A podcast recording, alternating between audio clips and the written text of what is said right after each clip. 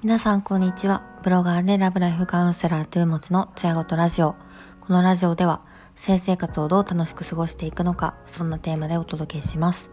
皆さんいかがお過ごしでしょうか？先日、土曜日にあの神戸市で SDGs デイというイベントに登壇してきました。えっと、いくつかの記事も出ているので、もしよかったら概要欄からご覧ください。まあ、神戸新聞とかに出てますね。まあ、地元のあのメディアではすでに記事が出ているんですけど、SDGs に挑む企業、国内外20社が活動発表、アジカン後藤さんも出演っていう見出しだったり、と後藤正文さん、ゴミ減量スタートアップに相談したい、神戸で SDGs デイというあの記事が出てます。あの、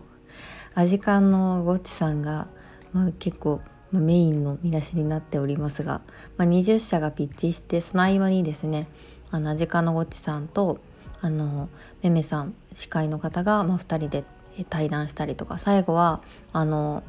ごちさんの、えっと、弾き語りだったんですけど、まあ、アジカンの曲でしたね。あの4つ曲があってなんかどれも問題提起をこうしているような曲ばかりで、まあ、SDGs っていうところのテーマに沿った瀬戸井を考えてくださったんだろうなっていうことをあの聞きながら感じておりましたがあのアジカンって言ったら私たちの世代だったらあのめっちゃ有名であの大学時代の軽音サークルでもね当たり前にコピーされているあの常連の コピーコピーされるバンドかなと思うんですけどあの私が多分今回あの出ていた、えーと、企業の中で私が唯一20代だったのかなって思うんですがあのうんちょっと上の世代30代だとより私よりもしかしたらドンピシャな世代かもしれなくて40代50代になるとマジカン知らないみたいな感じだったので結構あのゲストとして発表された時の温度差が全然違うなっていうのを思っていたんですが私の友人たちは結構びっくりしてましたね。で昨日神戸のその居留地ってなんかちょっと洒落た空間なんですけど、まあ、ビジネス街なのでそんなになんかめちゃくちゃ市民の人が多くあの行きなんか行き来してるような場所でもなくでも昨日はなんか大丸の百貨店が近くにあったりとかあとグッチが何かのオープンイベントをやってたので割と人通りが昨日はあってただちょっと途中から雨降り出したのがちょっときつくてめっちゃ寒かったですね。なのであの雨の中こうピッチを聞きに来てくださった方には本当に感謝しかないですね。あの聞きに来てくれた友人にも本当にありがとうという気持ちでした、まあ、その中であの何ですかね、まあ、ピッチ街頭ピッチっていうのを私も初めて経験したんですけど、まあ、なかなかあの直前まで内容どうしようかなって悩んでたところがあって一つはあの街に向けてマイク使って結構な響く感じであのピッチするってことだったので街に響き渡る状況で、まあ、セックスってことはあの別に悪いことじゃないんですけど使わない方がまあびっくりする人はねあのいないかな なんかびっくりされちゃったら申し訳ないなっていうところでなるべく性生活っていう言葉を使っていたんですけどあとどういったアプローチだったらこの性生活の充実ってところとか、まあ、性の不必要な痛みをゼロにっていうところをあの自分事として捉えていただけるかなってことを考えながらピッチしておりました。でまあ当日のピッチでは自分の私自身がこういうあの原体験があって、まあ、性についてこう真剣に向き合えたことが、自分にとって良かったとかパートナーとの関係性ですごい良かったって話をしたりとか、まあ、学生さんから寄せられる悩みとしてあのパートナーにすごい嫌われたくないよっていう気持ちが根底にあるものが多いみたいな話をさせていただきました。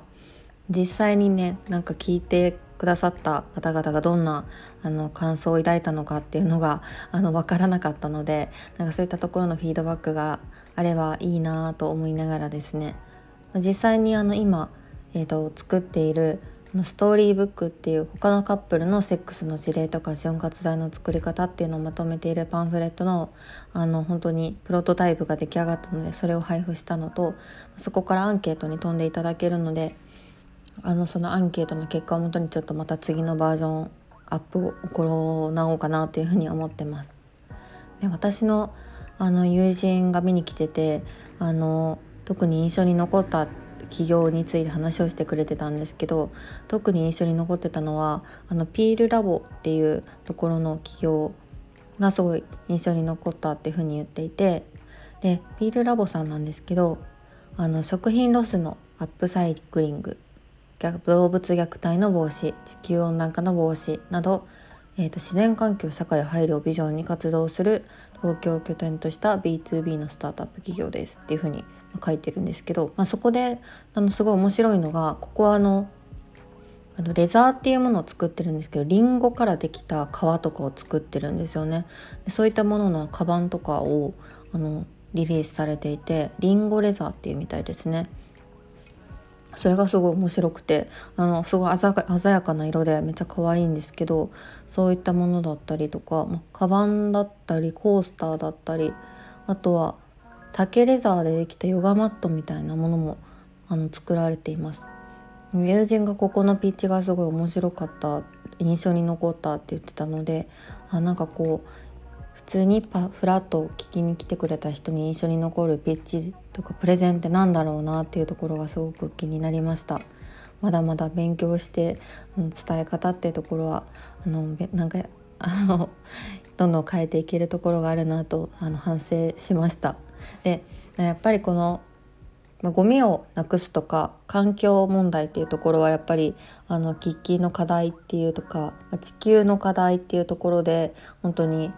あの注目される方が多い中ででガジカのゴチさんもやっぱそのゴミっていうところにすごい注目されてましたよね。はい、そういうところであ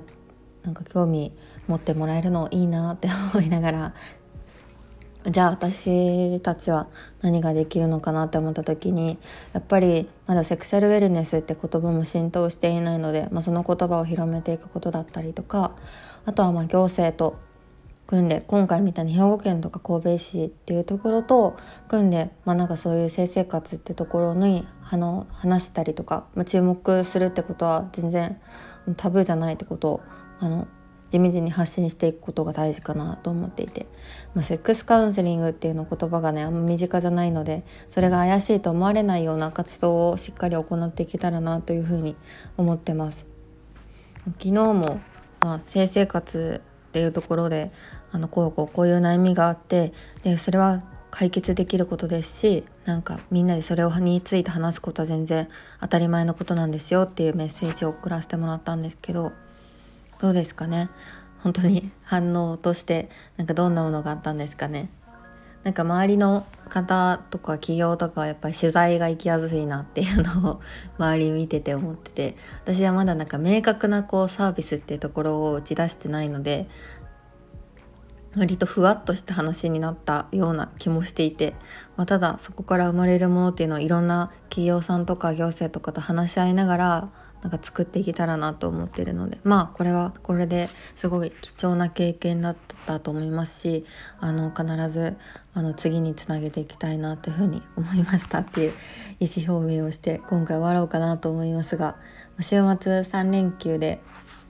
えー、と結局、えー、と土日が仕事で明日ちょっとさすがにあの一日ぼーっとする時間にしようかなって思ったんですけど最近ちょっと Web3 っていうところをあの半年ぐらいずっとその Web3 って言葉を聞いていろいろ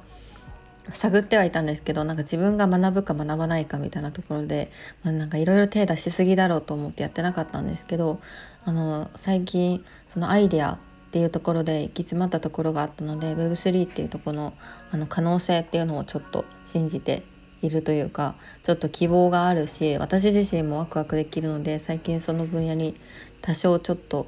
あの足のつま先ぐらいを突っ込んで今勉強しています。なんかこ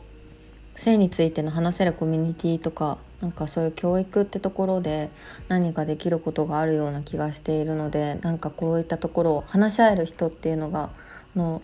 実はそういう Web3 のコミュニティとかでもいらっしゃったのでなんかその辺を勉強しながらあのディスカッションできるってところがすごい嬉しいのでちょっとしばらく挑戦して頑張って勉強しようかなと思いました。で結局勉強するんかいって感じなんですけどなんか最近あの考えてたらモヤモヤしてなんか外に行って話してまた疲れてみたいなことを繰り返してるのでなんかひたすらあのコード書いてなんかうんうんなってる時間が意外と息抜きになってるなと思うので明日もやろうかなと思いました。ではここまで聞いていただきありがとうございました。また明日。